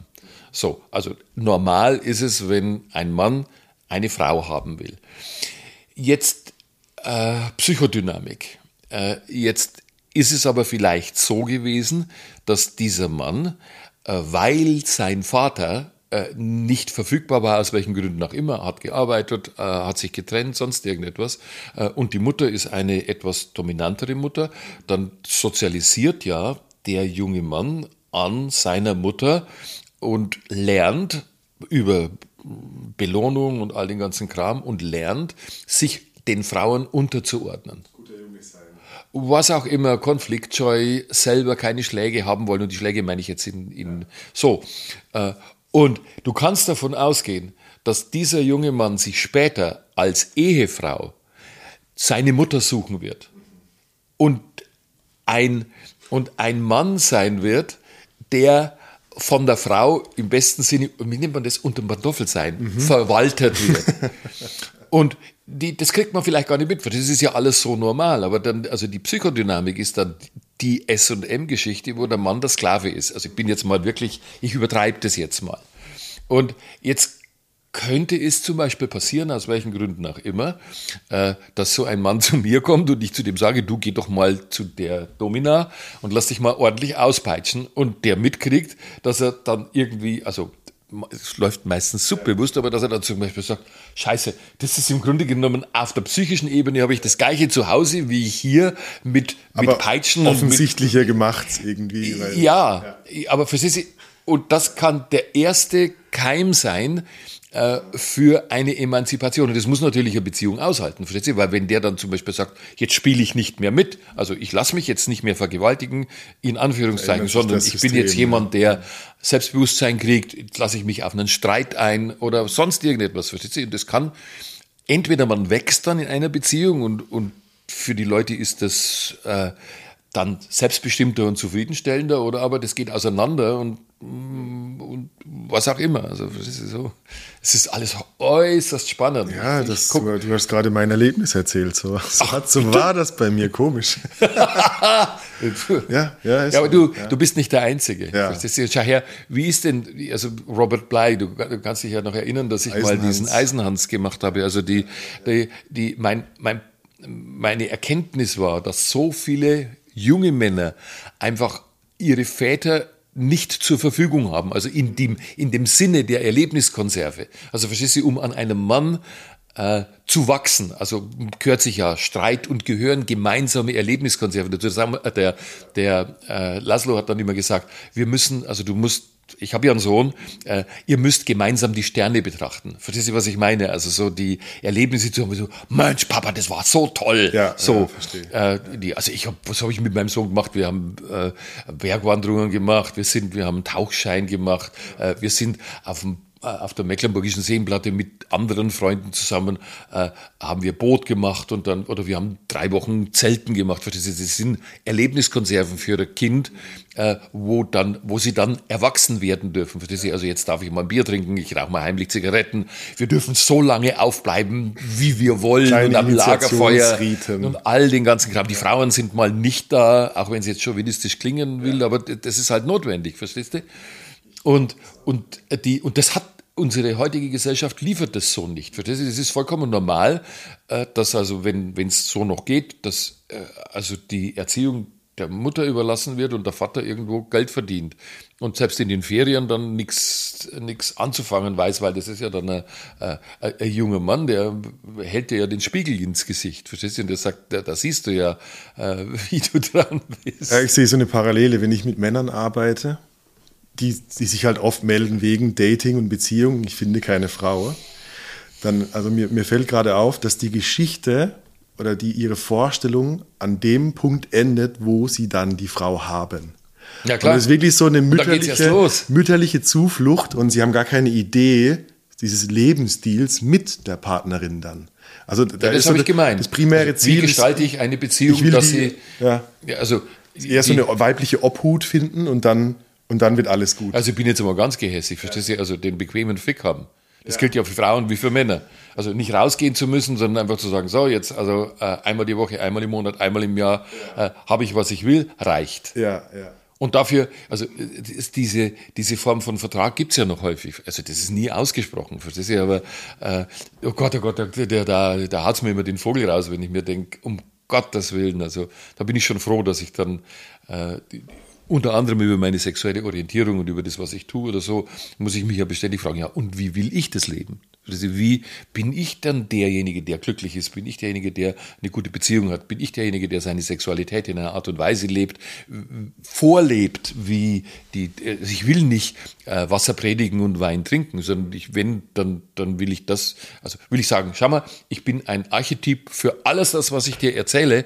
Äh, ich lebe das und äh, für mich stimmt das. Das ist natürlich doof, weil also über meine Homosexualität kann ich im Grunde genommen einem heterosexuellen Mann nicht sagen, du schau mal her, wenn du so und so lebst und das und das magst und da und da, dann bist du glücklich, weil ja. äh, also da bin ich in einer anderen Richtung unterwegs. Ja. Aber vielleicht gerade deswegen. Das ist, weil ich musste ja, äh, also für einen, für einen homosexuellen Coming-out, den ich ja spät im Leben, also mit 35, nach meinem ersten Sohn und nach äh, äh, jeder Menge heterosexueller Beziehungen, äh, die nicht so zufriedenstellend waren, wie ich mir das vorgestellt hätte. Was ich aber im, im Retrospekt erst erkannt habe. Das ist also die, die, die, die äh, ein mehr oder weniger Zufall, sage ich jetzt einfach mal. So, so zufällig war das gar nicht. Aber er hat sich oder hat mich meinem, meinem ersten damaligen Partner äh, in die Arme gespült. Und er war tatsächlich auch, also er hatte eine heterosexuelle Beziehung, ich hatte sowieso eine heterosexuelle Beziehung und wir haben plötzlich aneinander mitgekriegt, wie geil das ist, äh, plötzlich auf Augenhöhe den anderen zu kennen. Verstehst du? Also zu wissen, was gefällt denn dem? Und nicht, Verstehe. und nicht in der Rolle des Stechers zu sein, der eine Frau befriedigen muss, in welcher Form auch immer. Verstehst du? Ich meine das jetzt im, im, in, der die Dynamiken durchschauen in einem, in einem muss. sehr, in einem, na, in einem sehr weiten Kontext, verstehst du? Weil du hast ja dann, du bist ja in einem bestimmten Rollenklischee gefangen, Ja. gesellschaftlich. Ja, ja, ja, und das hat sich plötzlich aufgelöst. Verstehst du? Ich war mit dem Marc und ich dachte mir, Mann, ist das geil. Äh, jetzt muss ich mal nicht immer aktiv sein, sondern jetzt kann ich auch passiv sein. Verstehst du? Je nachdem, wie, wie, weil man begegnet sich ja auf Augenhöhe und das war für mich eine immense Befreiung. Das hat mir natürlich viel besser gefallen als dieses ganze äh, unter Druck gesetzt werden. Also ich habe schon auch, äh, das hat schon äh, Eigenbezüglichkeit, was ich gerade also von diesen Frauen und Männern und so. Ich habe also unser Vater war schon da äh, und ich bin, ich bin äh, ich bin in diese Richtung also nicht defizitär aufgewachsen, aber meine Mutter ist eine unglaublich starke Frau gewesen. Die hatte mit vier Kindern, die, das war ein strenges Regiment und ich habe eine glückliche Kinder gehabt, also will ich nicht sagen, aber ich bin schon deutlich an der, an der Frau sozialisiert, so kann man das schon einmal sagen. Äh, Und meine, meine ganzen Partnerinnen, die ich dann also so nach der Pubertät, also so ab 18, 19, 20, 21 und so weiter, alle die Frauen, die ich hatte, die waren alle Muttertyp, also es waren alle Ja, starke Frauen, ja, auch die Frau, also die Mutter von meinem Sohn, ist eine Ung äh, Professorin für Industriedesign, verstehst du, die steht mitten im Leben, Ja. auch jetzt noch, also Ja, das ist eine, ja. eine tolle Frau. Die, und, und die, die, aber ich habe mich untergeordnet, verstehst du, also die, die, die, die, die, sehe ich heute, ich habe es nicht anders gewollt. Das muss Ja, man schon ja, sagen. Das- Also ich habe, das ist, ich war auch nicht unglücklich und doch. Ja. Du, Und das du warst Problem- deiner ja, Sozialisation treu und, und denkst halt, das ist halt alles, was es zu erleben gibt, oder? Ja, und das ist mein Leben. Also Das so ist ist, es es halt. halt. jetzt. Die Eltern haben es ja vorgelebt gehabt, Ja. verstehst du? Und dann, ja, was willst du? Also die, du, ich war gut und erfolgreich im Beruf, äh, die Feline war erfolgreich im Beruf, äh, man hat ein Kind, das ist toll, verstehst du? Und all den ganzen Kram. Sie ist Professorin in, äh, für Industriedesign an der UCLA. Also was willst du, Du hast mehr? die ganze Liste Ja, eigentlich verstehst du, erreicht. was willst ja. du mehr? Und dann denke ich mir, und dann passiert, dann passiert eben sowas und du denkst dir, scheiße, also verstehst du, die, die Anlage war ja schon da. Also die, die ganzen Erlebnisse, die ich vor meiner Pubertät hatte, verstehst du, also wenn ich jetzt mal, wenn ich jetzt mal ein bisschen auspacke, also mein erstes schwules Erlebnis hatte ich mit meinem Freund, wie ich sechs Jahre alt war. Sehr viele, diese Referenzen. Verstehst du? Und das Ja. war aber in einer Form der Unschuld, das war einfach die in, in der Interaktion miteinander und dann über die ganze Pubertät hoch, also bis, bis plötzlich meine ganzen äh, Freunde und Nachbarschaftsjungens Freundinnen hatten.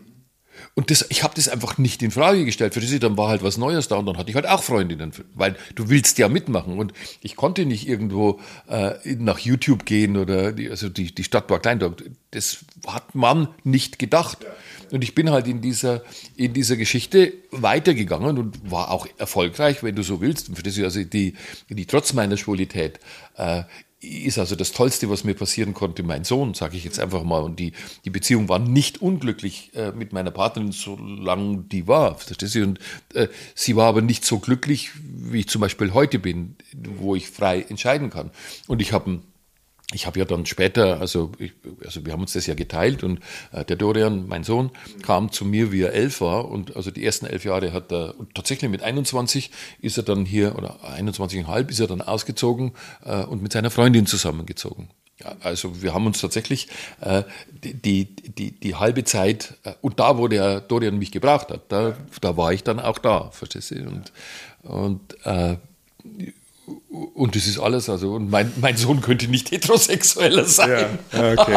okay. naja, Ja, also der, ja. Die, die, die Almut, das war seine erste und einzige Freundin und Frau und, äh, die, und er hat zwei Kinder und, äh, und er hat einen komplett verrückten Vater und, und lebt aber einen, eine sehr konservative, aber glückliche Beziehung. Verstehst du? Die kriegen das auf die Reihe und äh, also wie die mit ihren Kindern umgehen, wie die mit sich umgehen, das ist einfach schön zu sehen. Und da denke ich mir, schau, äh, also die, da kann der. Vater noch so schwul sein, Ja, ja. Äh, wenn das nicht, also wenn die Anlagen nicht da ist, dann ist es halt so. Hat die, hat diese Veränderung mit, mit 35, mit deinem Coming Out, Veränderung. Naja, also, die, deine, ja, also dieser Wandel von ich bin meiner Sozialisation treu hin zu ich probiere mich sexuell aus oder ich, Mhm. ich entdecke mich. Nee, nee, nee, nee, nee, das ist falsch formuliert. Ist falsch sorry, formuliert, ja. sorry, das ist falsch formuliert. Also die, das war wie eine Explosion. Ja. Also da mag der zu, also, es stecken natürlich immer psychologische Dinge dahinter. Also ich bin, äh, die Feline hat den Dorian in, in, in Los Angeles bekommen und ich bin, damit sie arbeiten konnte, dahin gefahren und habe auf den Dorian aufgepasst.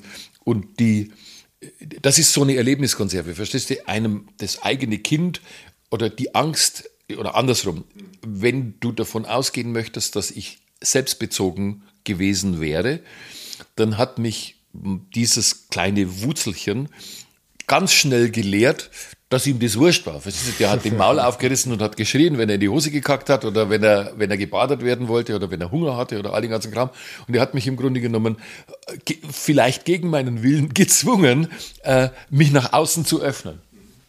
Und dieses ganze Environment hat dazu geführt, dass ich Entscheidungen treffen musste gegen meine Angst vor, was weiß ich sonst auch immer, also gegen die Angst vor, äh, vor Verletzung oder vor, was weiß ich. Das muss man gar nicht so genau anschauen.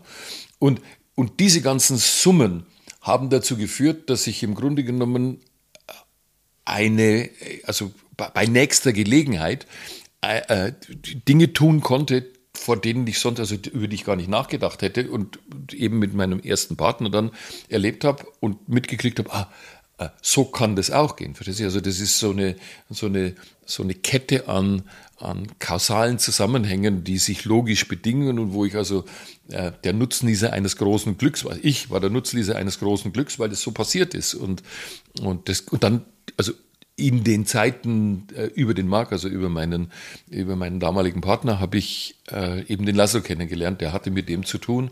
Und so kam ich überhaupt zum Laszlo. Und ich habe sofort mitgekriegt, also was das, äh, was das für, für ein Schatz an, an äh, Modellbetrachtungen ist. Weil ich, verstehst du, wie- äh, also auch das ganze schwule Leben und was man da so machen kann. Also die, die, äh, die, die, die, ich wusste das, also das erste, womit ich in der Beziehung konfrontiert war, war meine Eifersucht.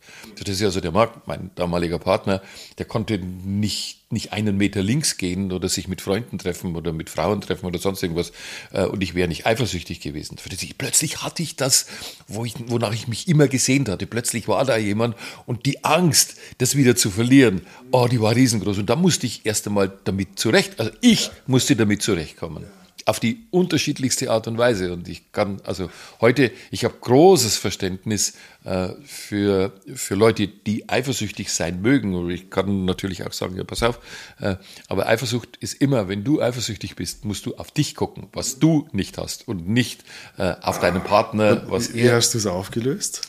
Ist das Konfrontation? Ist das Verständnis? Ist das Erlebnis? Naja, also die, die Eifersucht hat sich natürlich in wunderbaren Auseinandersetzungen entladen, äh, die immer, also aus denen ich nicht rauskam.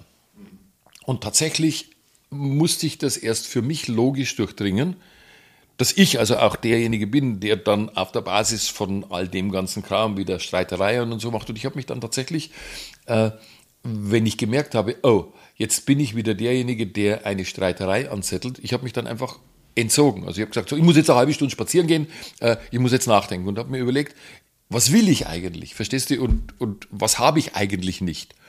Und dann bin ich relativ schnell draufgekommen, dass ich ja nur, äh, also wenn ich alleine zu Hause sitze und mein äh, Partner geht und sieht eine Frau oder sieht einen Mann, das ist vollkommen wurscht gewesen. verstehst du? Dann lief in meinem Kopf ab, was macht er mit der oder was macht er mit dem. Und alles das, was er mit der oder mit dem macht, hat er mit mir nicht gemacht und hatte ich nicht. Und das ist, verstehst du, und da, da kann ich mir alles vorstellen. Und der mag einen Kaffee getrunken haben oder mag einen Spaziergang gemacht haben, das ist scheißegal. In meinem Kopf war die Hölle los. Das ist die Eifersucht. Und was ich dann, was ich dann, also worauf ich gekommen bin, ist, ich habe einfach das Gleiche gemacht. Also ich habe, wenn, wenn, wenn, wenn der Marc sich zum Beispiel mit einem Mann getroffen hat, dann hat er ja mit dem Mann gevögelt. Und dann bin ich in die Schwulensauna gegangen und habe mit dem Mann gevögelt und dann ging es mir gut. du dann kam ich nach Hause und, da, und dann hat der Mann gesagt, wo warst du? Habe ich gesagt, ich war in der Sauna, ich habe das gleiche gemacht wie du. Ja, was hast du gemacht? Ja, ich habe mit einem Mann gevögelt. So, das, aber ich habe mit dem Mann nicht gevögelt, ich war mit dem nur essen und wir haben geplaudert. So bin ich dann, so, so kam das dann zum, zum Bröckeln mehr oder weniger. Ja, also die, diese Fantasien entstehen durch, den, durch das Defizit. Also ja. der macht etwas, was ja. ich nicht haben kann oder was ich nicht Und das lebe. ist auch meine, das ist auch meine meine beste Geschichte. Also verstehst du, wenn du eifersüchtig bist auf deine Freundin jetzt zum Beispiel und sagst, so, die geht am Mittwoch weg und die sagt ja nur, sie trifft sich mit einer Schulfreundin, die vögelt sich den Leib aus der Seele äh, oder die Seele aus dem Leib, dann, dann sage ich, gut, ist in Ordnung, dann zahl's ihr heim. Ja. Geh du mal und vögel dir auch die Seele aus dem Leib und dann hast du wenigstens was zu tun. Verstehst du, ob es dann, also nicht immer funktioniert das dann in einer wünschenswerten Richtung. Vielleicht geht dann die Beziehung auseinander oder sonst irgendwas, aber äh, auf alle Fälle kommt wenigstens einmal eine Art von Dynamik in die ganze Geschichte. Ja, ich, also ich höre auch raus, die, die Kontemplation alleine reicht da nicht. Also daheim sitzen und drüber nachdenken, was ist mein Defizit nein, und wo kommt es her? Nein, nein, nicht, nicht drüber nachdenken. Was sind die Kausal Kausalzusammenhänge meiner... Du schaffst dir deine eigenen Realitäten ja. und die sind absolut fiktiv. Für dich ist es Realität. Es fühlt sich auch so an. Ja, ja. Aber das hat nichts mit einer tatsächlichen Wirklichkeit, die anderswo passiert, zu tun. Ja. Also ich bin da immer so im Zwiespalt. So der eine Therapeut sagt, du musst nur über das Gefühl hinwegkommen. Und ich, ich verbinde dich mit jemandem, der sagt, du musst in Aktion kommen. Na, selbstverständlich. Also ich bin natürlich, verstehst du, also das, das, das entspricht ja nicht äh, gesellschaftlichen Konventionen. Also verstehst du, wenn du dir, wenn du in einer äh, geschlossenen, äh, homogenen monadischen Beziehung bist, sage ich jetzt einfach mal. Äh, und ich, ich rate dir, du geh doch mal da und da hin oder Vögel mit einem Mann oder Vögel mit einer Frau. Hauptsache du vögelst, sage ich jetzt einfach mal. Äh, die, das ist ja nicht unbedingt gesellschaftskonform, sage ich jetzt einfach mal, äh, in, in vielen Richtungen. Und wenn du heute ein Psychologe bist, sage ich jetzt einfach mal, der sein Geld damit verdient und wäre ich, also ich, mir ist es ja wurscht. Also ich habe, wie heißt es nach Zille so schön, und ist der Ruf erst ruiniert, so lebt sich's gänzlich ungeniert und mit meinen 70 Jahren, verstehst du, habe ich schon so viel erlebt und so viel gesehen, ich bin total entspannt. Also wenn mich jemand wegen meiner Schwulität oder wegen meiner Art und Weise, wie ich rede oder wie ich denke oder wie ich Beziehungen führe oder was weiß ich sonst darüber, wenn er mich nicht haben will, dann soll er wegbleiben. Verstehst du? Und es gibt genügend Leute, die, die interessant finden, für sich selber äh, konfrontiert zu werden in der Art und Weise, wie ich lebe und wie ich sage, dass Mann und Frau glücklich werden kann. Was war jetzt unsere Frage eigentlich? Ja. Ach Gott. Wir meandern, wir meandern durch die Täler der Sexualität. Das berührt ja viele Bereiche. Aber das, versteht Sie, all die ganzen Geschichten, die ich dir jetzt erzähle, das sind die Dinge, die man normalerweise nicht anspricht und doch sind die ja die Essenz des Lebens. Das sind essentieller, ich wollte es gerade sagen. Das klingt wie so die ja, wie viele Beziehungen sind vergiftet? Wie viele, ja. wie viele Menschen vergiften sich selber in ihren Gefühlen, wenn sie, wenn sie die Eifersucht nicht auflösen können? Ah, Eifersucht waren wir, genau. Waren, ja, aber die, die, das, war, das, so, das war ja nicht der Ausgangspunkt, ja. verstehst Ja, die, die Idee war, muss ich es wegmeditieren oder, oder muss ich in Aktion kommen und die Energie nutzen? Weil Eifersucht das ist ja auch eine Energie da, oder? Das ist scheißegal, verstehst du? Wenn, wenn dir ein Psychologe etwas rät, äh, und du magst es und deine Eifersucht ist dann hinterher weg, in Anführungszeichen, ja, dann hat es funktioniert. Mach, ich bin ja, ich bin durchaus nicht so, dass ich meine, dass also nur die eine Dinge, äh, aber also ich habe probate Mittel, äh, mit der Eifersucht umzugehen. Und die Mittel, die ich heute empfehle, sind nicht die, die ich damals für mich angewandt habe. Äh, also da hätte ich schon mindestens zwei, wenn ich die, wenn ich in der, also wo ich meine Eifersucht überwunden habe, in Anführungszeichen. Äh, das war hart, verstehst du? Und die, die, das hat mir ja niemand vorgelebt. Also ich habe für mich selber musste ich mir überlegen, so, da gibt es jetzt dieses Ding, da war der Laszlo schon tot, die, äh, da gibt es jetzt dieses Ding, das fühlt sich scheiße an, das heißt Eifersucht. Wie gehe ich damit um? Das will ich nicht haben, aber komischerweise, ich mache das ja. Es ist ja nicht so, dass ich machtlos wäre äh, dem Gefühlen gegenüber, denn ich mache ja, also bestimmte Strategien mache ich ja, äh, jetzt im NLP Erklärungsmuster das, also ich habe einen internen Dialog, ich mache mir irgendwelche Bilder, dann entstehen irgendwelche Gefühle, äh, die Hattest du damals schon diese Modelle, warst du schon im NLP unterwegs, um, um das irgendwie auch so ja, zu managen? Ganz am, ganz am Anfang und so hätte ich das, also so hätte ich das nicht gesehen, aber die, ich habe gemerkt, also ich mache etwas mit mir. Ja, es passiert äh, um in meinem Kopf mal, da, ja genau, ja. und das passiert in meinem Kopf und die Frage ist, wie komme ich da raus? Das war eher die Geschichte. Und, äh, und also ich habe ja über die physikalische Entfernung und über das Nachdenken und über, also ich bin ja doof, ich habe natürlich mit dem Marc dann geredet und der Marc hat dann, also das war, äh, die, die, die hat mir das auch gesagt, wenn er zum Beispiel gesagt hat, so und jetzt will ich mal in die Schwulensauna gehen und ich will mal mich öffnen und so. Wir haben auch eine, eine Form von offener Beziehung gehabt, und beide. Äh, und wir waren keine, wie soll ich das sagen, keine, aber das hat komischerweise nichts gemacht. Das ist ja so, wenn der Marc erzählt hat, äh, du, ich habe jetzt Lust und so, und ich gehe jetzt in die Sauna und ich will jetzt mir mal, äh, und dann habe ich gesagt, ja, geh nur zu, alles in Ordnung. Das, ist, sondern das waren dann andere Dinge im, im, im die im Defizit, ja, je nachdem, wie es mir auch immer ging, für das, ob ich gerade gut drauf war oder nicht. Und ja. dann diese ganzen Wellen im, im, im Leben. Manchmal war ich also äh, der Eifersucht zugeneigter und andererseits dann nicht. Und äh, wie und jetzt kommen wir wirklich in, jetzt geht es also in den, vom Kontext her äh, in die Metaebenen. Wie muss ich ein Leben führen, äh, damit diese Wellen, wo ich also für Eifersucht oder für schlechte Gefühle oder für was weiß ich sonst auch immer, depressive Gefühle oder was auch immer, äh, das kommt ja ja alles so in Wellen. Wie, wie kann ich ein Leben führen, äh, dass diese Wellen äh, ausgeglichen werden, und dass ich vielleicht nicht die Spitzen habe. Wie geht es also? Im Buddhismus spricht man dann der Weg der Erleuchtung, ja, dass man der, irgendwann the pain äh, is built in. Om, ja, was weiß ich sonst auch immer. Also, ja. so. ich glaube, und da würde ich behaupten, die meisten sagen halt, Eifersucht ist eine Realität, die ist einfach und ich versuche mich davon wegzuhalten. Ja, kannst du ja. In, indem ich halt die Flamme klein halte oder indem ja, ich wenig ja, riskiere. Ja. Naja, de, nein, nein, nein, nein, Meistens, meistens, Eifersucht hat ja immer was mit dem anderen zu tun. Weil mein Partner X macht, muss ich eifersüchtig sein. Und wenn mein Partner X nicht mehr hat, also traut das Heim, Glück zu zweien, äh, wenn mein Partner oder meine Partnerin dann nicht rausgeht ins, er sagt ja oder sie sagt ja, ich gehe ins Kino, aber in Wirklichkeit, äh, was man sich alles konstruiert, verstehst du, und all die ganzen Geschichten. Und, und die, das ist also eine, ein, ein, Stufenplan, sage ich jetzt einfach mal. Also dann, dann, also wenn wir jetzt beim Thema Eifersucht bleiben, es gibt ja viele andere Dinge, die ähnlich äh, funktionieren und schlechte Gefühle machen. Aber wenn wir bei der Eifersucht bleiben, äh, dann, dann würde, nehmen wir jetzt mal an, ich, jemand kommt zu mir und sagt, ich bin so eifersüchtig, ich will das nicht mehr. Äh, dann, dann, das ist ja ein, ein Veränderungscoaching, sage ich so.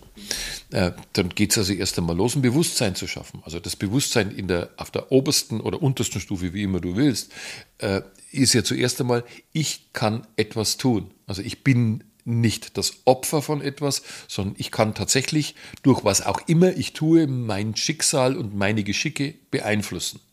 Wenn das erst einmal etabliert ist, dann kann ich anfangen und kann sagen, schau mal, zum Beispiel, vertraust du mir genug verhaltenstherapeutisch, dass ich dir einen Vorschlag mache, etwas zu tun, wenn du das nächste Mal eifersüchtig bist und du kannst für dich selber beurteilen, löst sich dadurch deine Eifersucht auf oder nicht.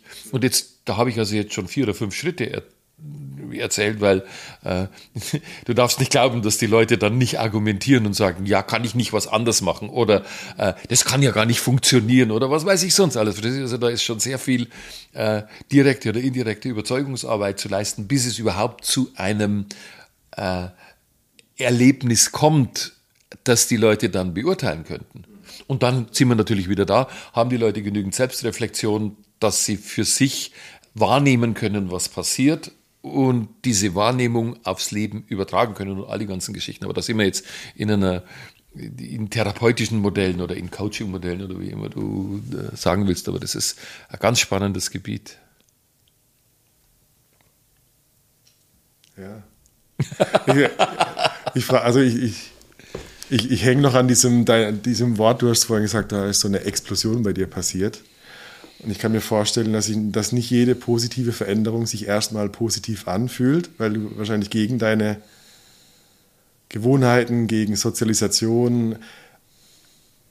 Also hat, hat das, das klingt wie so, du bist so durch ein Nadelöhr gegangen. Ich kann dir das ganz einfach sagen. Schau mal, Ja. äh, du hast mir das gerade selber erzählt. Äh, die, die, also irgendwann einmal warst du das erste Mal in der Schwulensauna. Wie lange hat es gedauert, bis du dich entschlossen hast, da hinzugehen? Ewig. Sau. Verstehst du? Die, die, also die, in, dieser, in dieser Vorgeschichte liegt ja schon eine ganze Menge. Und dann, und dann magst du das und selbstverständlich ist es hoch aufregend. Also ich brauche jetzt gar nicht schwulen sein, KitKat Club, äh, ein Besuch bei dir im Workshop, was weiß ich sonst auch immer. Verstehst du? Also die, mein Kontext im NLP-Workshop ist ein anderer. Der ist nicht so angstbesetzt. Aber die, die, also jetzt irgendwelche sexuellen Erlebnisse in Berlin äh, äh, zu haben, weiß man ja, also da, aber da muss man ja selber erst einmal auch hingehen. Verstehst du? Und, die, und, und dann ist es, also äh, da- das kann ich dir auch sagen. Also ich vermute jetzt mal, dass dein erster Besuch in der Schwulensauna wie so ein Traum verlaufen ist.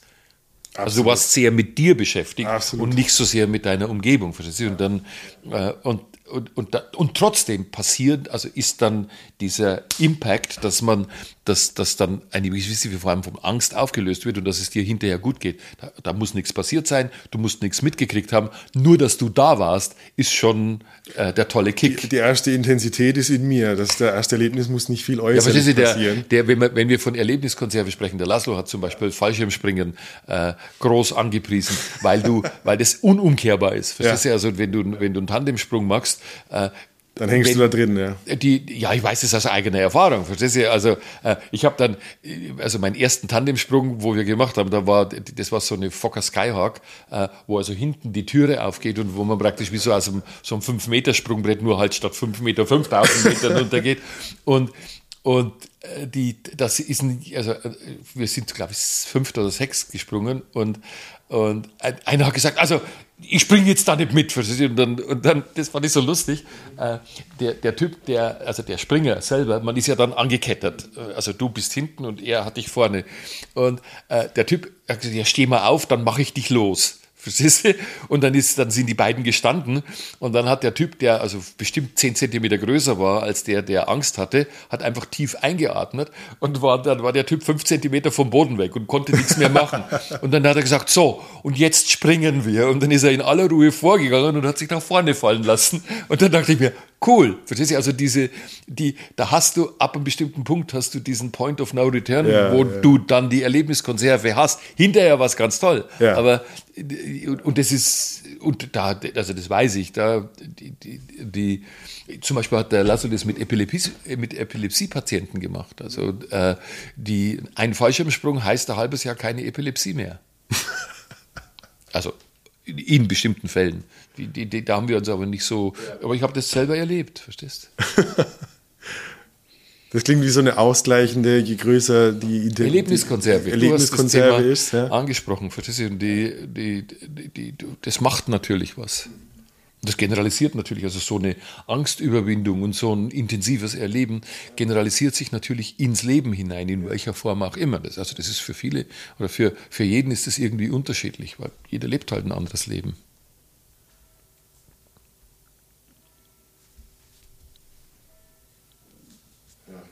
Können in tausend Richtungen gehen. Ja. Ich hätte zu tausend Richtungen Das- was das, zu sagen. Das war, das war jetzt schon ein Vormittagsprogramm von deinem Practitioner. ja, ich bin, also, ich, ich, ich frage mich so, wie die, die Intensität dieser Erlebniskonserve halt auch andere Freiheiten im Leben oder, oder andere, mit, du dich mit anderen Dingen ja, konfrontieren ist kannst. Ja? Also mein, mein Modelltheorem, sage ich jetzt einfach mal.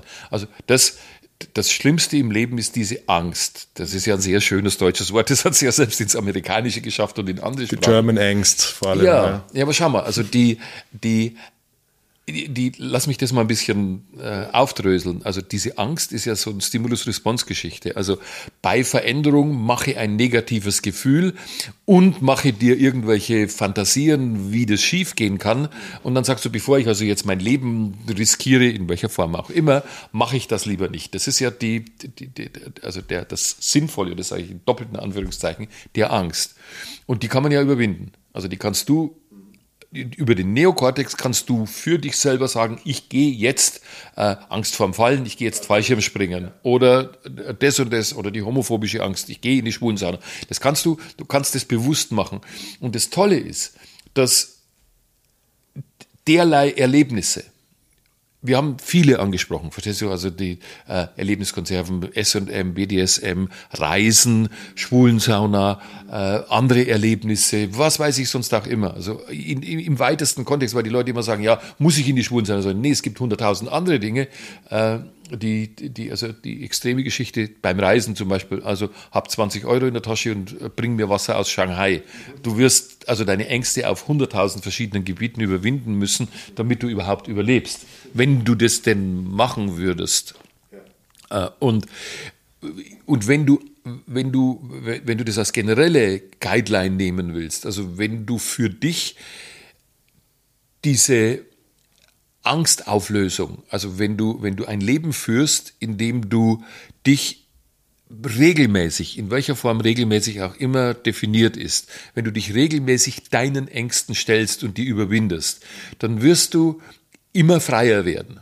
Und ein, ein freies und selbstbestimmtes Leben ist im Grunde genommen ein Leben ohne diese ganzen Angstgeschichten, wo du relativ frei entscheiden kannst, so, will ich jetzt mit einem Mann, will ich jetzt mit einer Frau, will ich jetzt das, kann ich jetzt das, äh, und, und, und nicht irgendwelche Verhinderungsmechanismen machst. Das ist im Grunde genommen das, was ich als äh, Freiheit und als freies Leben, also als Gegensatz, der Gegensatz zu dieser angstbestimmtes Leben ist dann ein freies ja, Leben. Eigentlich eine Flexibilität höre ich daraus, weil du kannst wählen. Also äh, ja, naja, du irgendwann wirst du dann wählen können. Ja. Also wenn du, wenn du, wenn du durch dein also als Mann zum Beispiel, musst du ja herausfinden, so welche Anteile habe ich denn mit dem und habe ich denn mit dem? Wo bin ich denn äh, Sklave? Äh, wo bin ich denn Meister? Äh, wo bin ich denn schwul und wo bin ich denn heterosexuell? Wo, wo kann ich Nähe zulassen? Wo kann ich Nähe nicht zulassen? Das sind ja ganz spannende äh, Dinge. Ja, aber das ist das, was dich als Mann definiert. Also heute, heute habe ich für mich ein Bewusstsein, wie will ich meine Verhältnisse äh, zu den Frauen, wie will ich meine Verhältnisse zu den Männern, zu bestimmten Männern und zu wieder anderen Männern definieren, wie wo in meinem Leben habe ich eben, wo bin ich Sklave in Anführungszeichen, wo bin ich Meister, äh, wo will ich mich unterordnen, wo muss ich mich unterordnen, wie kann ich damit umgehen, all diese ganzen Geschichten, äh, die, die, die, dafür habe ich oder da, dazu habe ich eine Meinung und damit habe ich mich auseinandergesetzt. Und das ist halt die spannende Reise, die man Leben äh, bezeichnet, nicht nicht einmal nur zu einem Workshop von dir zu gehen, ja. sondern zu sagen so, wie kann ich denn ein Leben führen, in der in dem das ganz normaler Teil ist. Verstehst du? Also wo ich nicht irgendwie auf der Couch sitze, äh, ein Bier aufmache und den Tatort am Abend anschaue, was natürlich auch in Ordnung ist. Ich liebe ja. den Tatort ab und zu, aber äh, da passiert halt noch viel mehr. Ja, ich, also es ist keine Übung fürs Wochenende. Nein, nein, nein, nein, nein. Das ist, nennt man Leben. Ja. Das nennt man Leben. Und ich sage ja immer, verstehst du, also geh mal auf meine Webseite und, und, und schau dir an, also äh, ein Leben, ein selbstbestimmtes Leben voller Abenteuer. Ja, verstehst du, die Abenteuer, die kommen nicht, wenn man auf der Couch sitzt. Da muss man schon was tun. Und indem man irgendwas macht, verstehst du? Äh, die, die, wie auch immer. Also es ist natürlich auch eine Betrachtungsgeschichte, aber die, also Abenteuer lässt man schon auch ins Leben, indem man Dinge tut.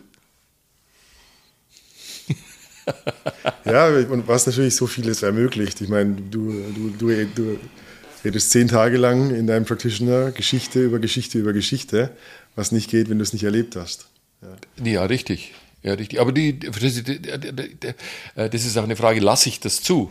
Also will ich, will ich so ein Leben haben? Also ich, ich, äh, es gibt auch viele Leute, die sagen, nee, lass mal in Ruhe. Also ich will jetzt ein gemütliches Familienleben, lieber verzichte ich auf das und das und das und das, aber dafür muss ich mich nicht verändern. Ist eine Entscheidung, die ich durchaus, die ich durchaus akzeptiere, äh, nicht für mich. Aber wenn das jemand. Ich bin gespannt, wie viele Zuhörer da draußen das akzeptieren. mein, bei dir geht es ja nächste Woche los mit dem Practitioner. Richtig. Äh, rein und raus, Community zeigt euch, äh, zu, gebt euch zu erkennen. Ich bin neugierig, wie viele noch sagen. Jetzt gucke ich mir den mal an. Das ist ja ganz komisch, was der da erzählt. Na, so geht es ja meistens da, los. Also so, ja, aber so ist es nicht. Also die, äh, das, das ist ja keine Werbeveranstaltung. Äh, wir sind befreundet und ich, die, du hast mich halt einfach gefragt, äh, ja gut, du spinnst so rum und du, du hast ja eine dezidierte Meinung und du warst bei mir beim Workshop und dann äh, stehst du mir mal für Fragen zur Verfügung. Und Ja. selbstverständlich mache ich gerne. Äh, und das Ergebnis, also die letzten was, eineinhalb Stunden Eineinhalb etwa, Stunden, äh, die, die ist so ein kleiner Querschnitt durch durch die, die Reise unter der Gürtellinie kann man das vielleicht jetzt einmal thematisieren. Vielleicht war es ja spannend. Super spannend. Ich bin neugierig, was die Leute da draußen zu sagen haben. Schickt uns gerne eine E-Mail. Ich leite sie an den Chris weiter. Und dann, dann sehen wir uns spätestens in Berlin Die auf Tisch. dann, Ne? du kannst doch nicht einfach. oder kannst doch nicht man kann doch einfach. nicht oder was du da sagst, das stimmt überhaupt nicht oder so. Das gefällt mir immer am allerbesten. Vielen Dank, Chris. Sehr gerne. Ich freue mich auf die nächsten, Und bis zum nächsten Mal. ich freue mich auf die nächsten, äh, wie nennst, wie nennst du es, Aufklärung für Erwachsene Stories. Ja, ja. ja. Ciao. Tschüss.